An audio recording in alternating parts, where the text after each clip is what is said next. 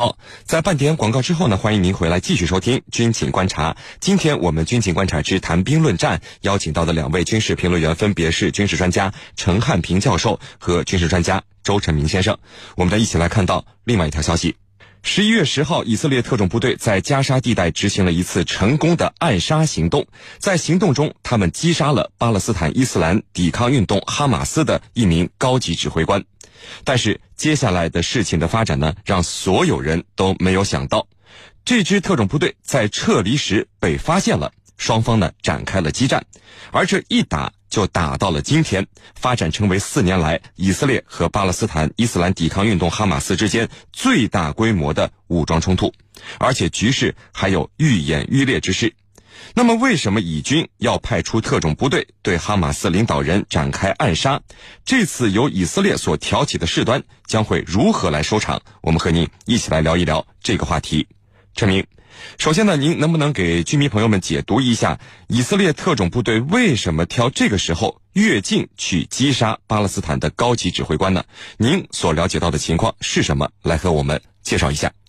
呃，首先我们应该看到啊，这一系列的这个问题实际上已经持续了很久了。这么从今年这个上半年的三四月份开始，那么实际上这个这个以色列和巴勒斯坦之间的关系就非常的紧张。那么实际上从四月份、五月份、六月份，那么都实际上都有比较大规模的这个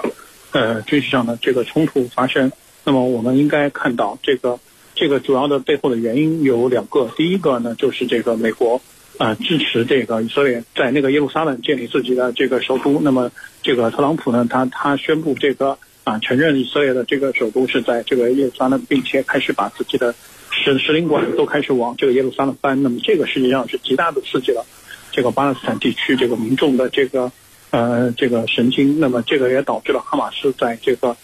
军事上开始做准备，因为我们知道，实际上哈马斯在最近的这些年，实际上。相对还是比较温和的这么一个呃武装派别，那么和以色列之间的冲突呢也开始相对的稳定。那么在加沙附近，以及在以色列南部，那么实际上以以方的这个居民定居点反而成为了一个新的这个争端的焦点。那么从这个今年开始，由于这个耶路撒冷这个成为以色列新的首都，尤其是美国承认以后，那么双方的这个矛盾就变得非常非常大。那么实际上导致了这个。呃，这个巴勒斯坦这些哈马斯的这个武装派别开始向这个以色列境内开始发射火箭弹，那么这个成为了现在以色列的一个非常重要的安全隐患。那么我们我们知道，这个呃，实际上在六月份的时候，那么这个呃，从加沙地区向这个以色列境内发射的这个火箭弹就是有四五十枚之多。那么当时呢，这个让以色列的国防部非常的这个恼火。那么随后开展了一系列的行动，就是为了要彻底的清除这些从加沙地区发射的这个火箭弹对以色列境内的一些军用和民用的目标进带来的这个影响。因为这种针对民众的这个火箭弹的袭击，还是有非常大的这个恐慌的效应的。那么这个让以色列的国防部承受了非常大的压力。所以在这个时候，那么他我们知道，在十一月十一日的时候，那么以色列的一支特种部队。那么伏击了哈马斯的一个高级的军事指挥员，那么导致了这一轮的啊大规模的这个直接的交火。那么这次的交火规模，那么是啊这个这些年来所罕见的。那么这是一方面的原因。那么另外一方面，我们也看到哈马斯最近跟这个啊伊朗的关系，那么开始升温，尤其是在这个叙利亚战场上，我们知道伊朗的革命卫队在叙利亚战场上和这个叙利亚政府军走在一起，那么对这个以色列那么构成了直接的威胁，因为我们知道以色列对于这个。叙利亚和伊朗走近是个非常非常大的担忧的。那么他担心日后可能会在自己的边境上那么引发一系列问题，因为这个叙利亚和这个呃以色列之间在戈兰高地是有领土纠纷的。那么现在那边的局势也一直非常的不稳定，所以说这个南面有哈马斯，如果北面这个又有这个伊朗的话，那么这个以色列的安全问题会啊上升到一个新的高度。所以说啊。这基于这两方面的考虑，那么以色列在这个特种部队在十一月十日啊采取了这样的行动，那么这个呢啊从目前的结果上来看，这个没有把问题解决，反而激化了现在的这个矛盾。主持人，陈教授，以色列的特种部队在暗杀任务完成后撤离的时候，被巴勒斯坦武装人员发现，随后是展开了激战。那么虽然以军在空军的掩护下，以一人阵亡的代价撤了回来。但是呢，这次巴以冲突就此就展开了。面对巴勒斯坦的报复呢，以色列方面毫无愧疚，巴勒斯坦怎么打，以色列回击的比巴方还要厉害。那么，为什么明明是以色列你先越境杀了对方的人，却还毫不理亏的大打出手呢？程教授，您怎么看以色列的行为呢？好的，其实啊，我们居民朋友们都清楚，这种这个事件啊，在以色列来说是经常发生的。什么事件呢？就是越境，就是潜入巴基斯坦这个哈马斯控制的这个加沙地带，斩首行动、突袭行动，就是要给哈马斯的高层啊一种血的教训，迫使他们的收敛，迫使他们呢停止对以色列的攻击。那么这次呢，它是很有意思的。这次发动的一起袭击事件呢，它的目的是准备要斩首哈马斯的一个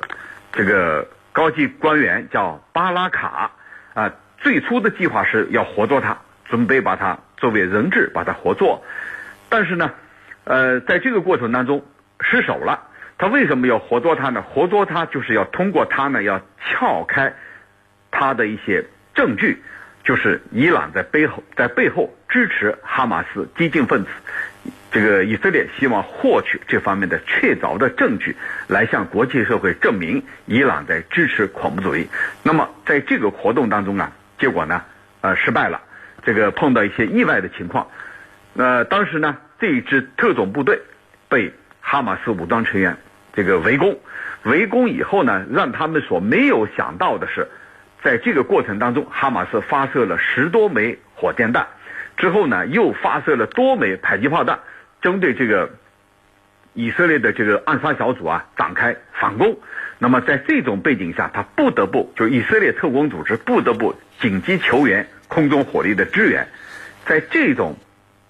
背景下，最终呢才得以脱生，但是呢也有代价，就是有一个成员，就是特种部队的成员呢。啊，是牺牲了。那么从这里来看，你以色列是最先潜入到哈马斯控制的加沙地带发起的袭击，之后呢遭到这个哈马斯武装人员的反攻。那么你现在呢，以色列又在发起这个反报复行动。都本来是你以色列特种部队应该是理亏的一方，为什么还要展开暴力这个火力袭击呢？我觉得有以下几个方面的原因。第一呢。他这是以色列一贯所采取的做法，就是凡是你动了我以色列我犹太人的奶酪，你影响到我的安全，那对不起，我肯定以强烈的军事打击来对你进行报复。那第二个目的呢，就是以此来震慑其他的激进组织，就是告诉他们，如果你敢针对我进行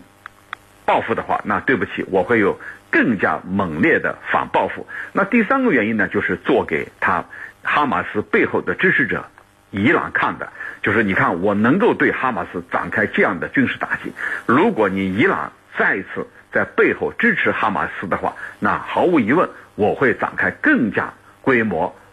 庞大的军事打击行动，要迫使他们没有办法再进行任何形式的报复。那么这三个原因啊。是以色列这一次特种部队潜入到加沙的巴勒斯坦武装营地之后采取的行动的一个回答。主持人，陈明，这次的冲突很奇怪啊，呃，巴勒斯坦方面没有像之前几次那样面对以军的大打出手而退缩，反而是发起的报复行动是越来越强。那么你怎么看巴勒斯坦方面的动作？巴方报复性的袭击能够持续多久呢？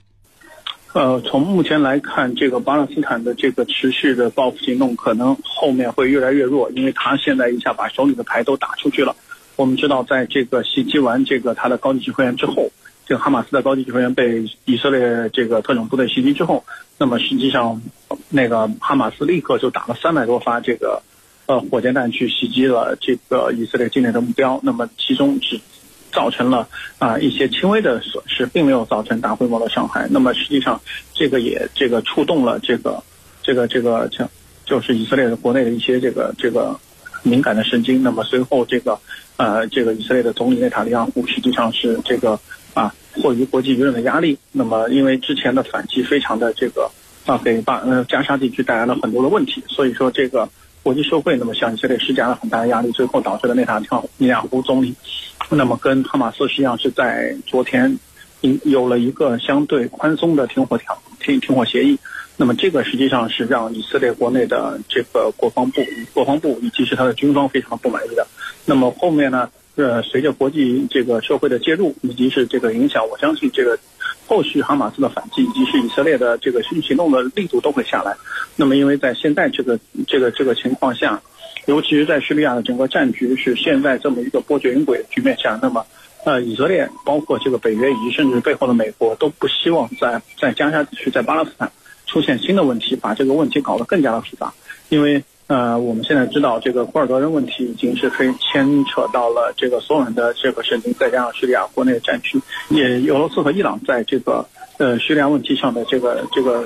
这个介入和和干涉，那么导致了现在局面非常的混乱。那么现在国际社会对于这个。啊，加沙地区的这个双方的这个冲突，还是希望是尽快的要把它这个搞下来。但是呢，现在也出现了一些这个不和谐的声音，比如说这个以色列的国防部长，那么现在这个呃就已经是辞职了。那么甚至说他们整个党派的所有的这个政府的官员都要辞职。那么这个可能会给这个以色列的这个整个的政坛带来一些问题，包括他的军方和政府之间如果出现对峙的话，那么内塔尼亚胡的。这个执政是不是还能走下去，或者说以色列国内会不会出现新的这个政策的变化？那么这个是啊，要值得观察的。但是从目前情况讲，我觉得呃，也无论是以色列的这个军事打击的力度，还是这个啊这个哈马斯的反击，我觉得在国际的斡旋下都会要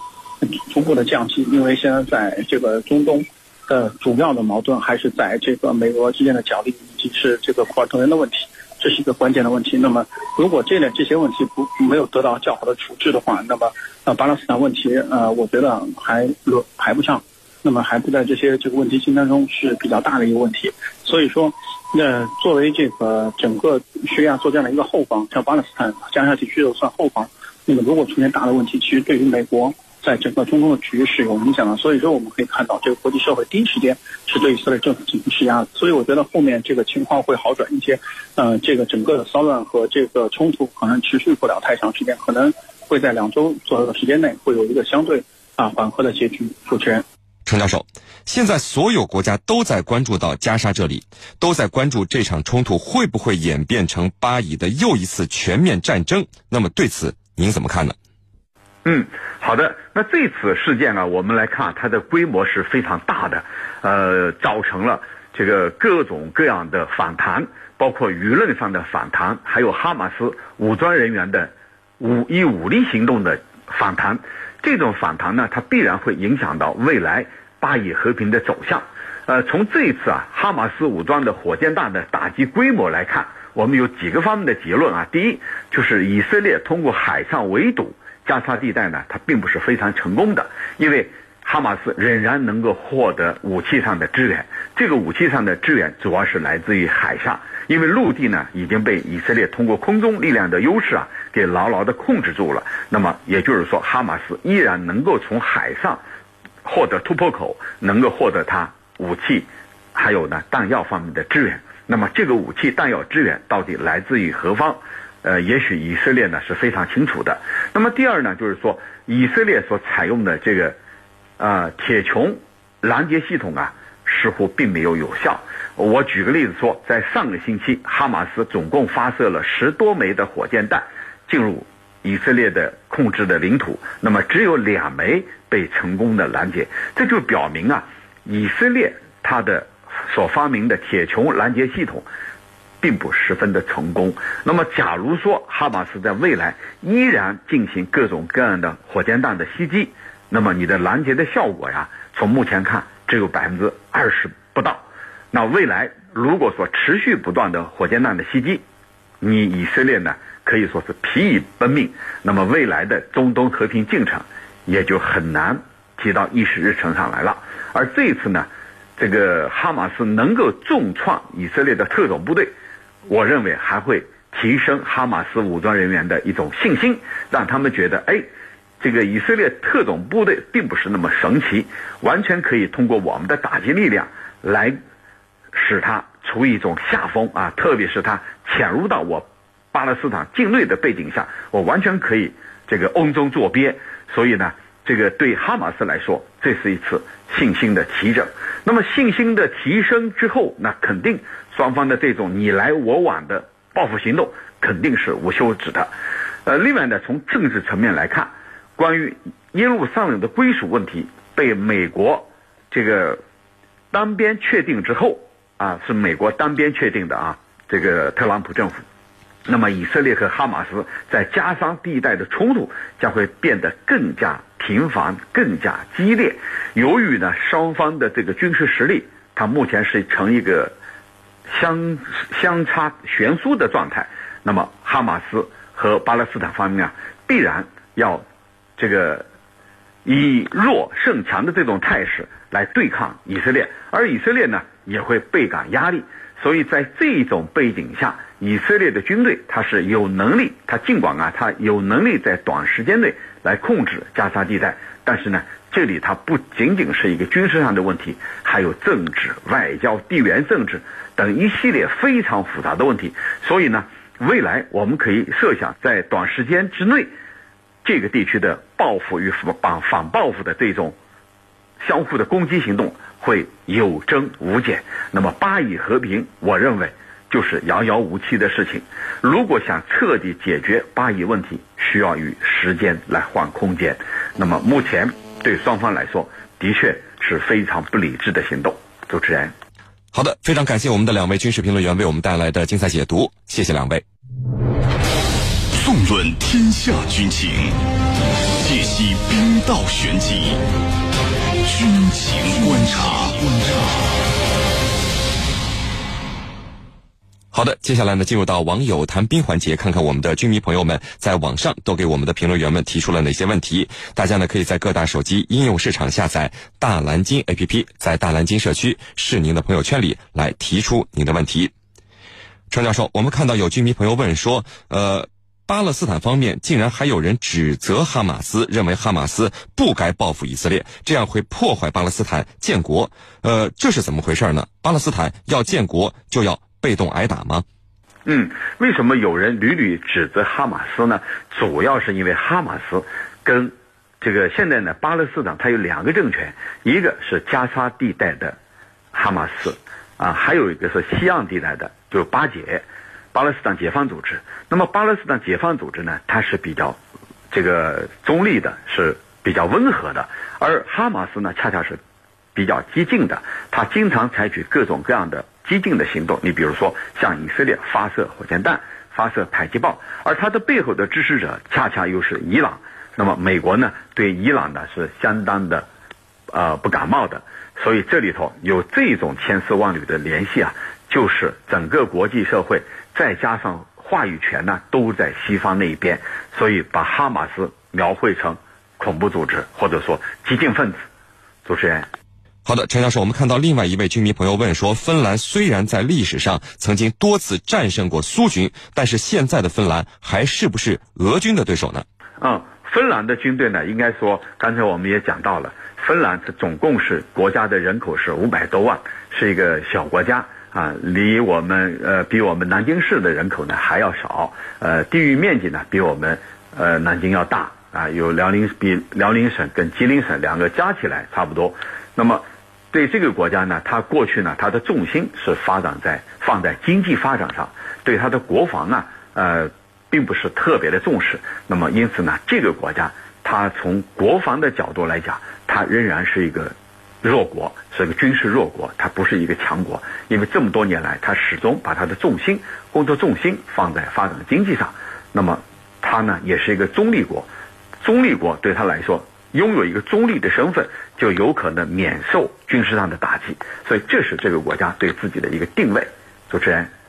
陈教授，有居民朋友问说，为什么欧洲很多国家都出现了极右翼的政党，而且还受到了很多的支持，甚至有的还能上台当选总理呢？嗯，这里头的原因啊是很多的，但是集中起来讲，可以说有以下几个。第一呢，就是全球经济复苏乏力，那么在欧洲国家的影响呢尤其明显。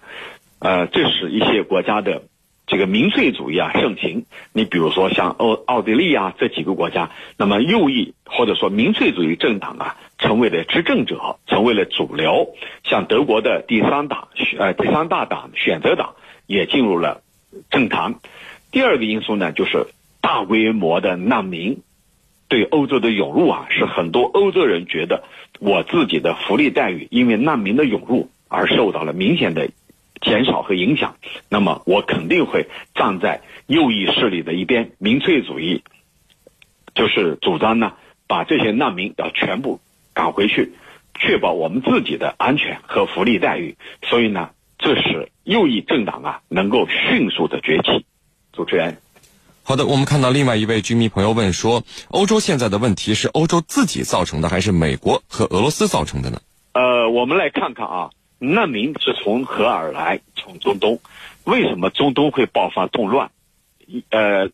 伊拉克、叙利亚这些动乱是怎么引起的？那肯定是西方国家。像叙利亚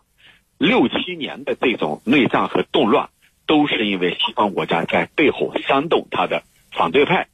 要发起所谓的阿拉伯之春，推翻巴沙尔政府，导致大量的难民涌入到欧洲。这里呢，除了伊拉克、叙利亚的难民，还有来自北非的这些难民涌入欧洲之后，使欧洲呢不堪重负，呃，使老百姓啊对难民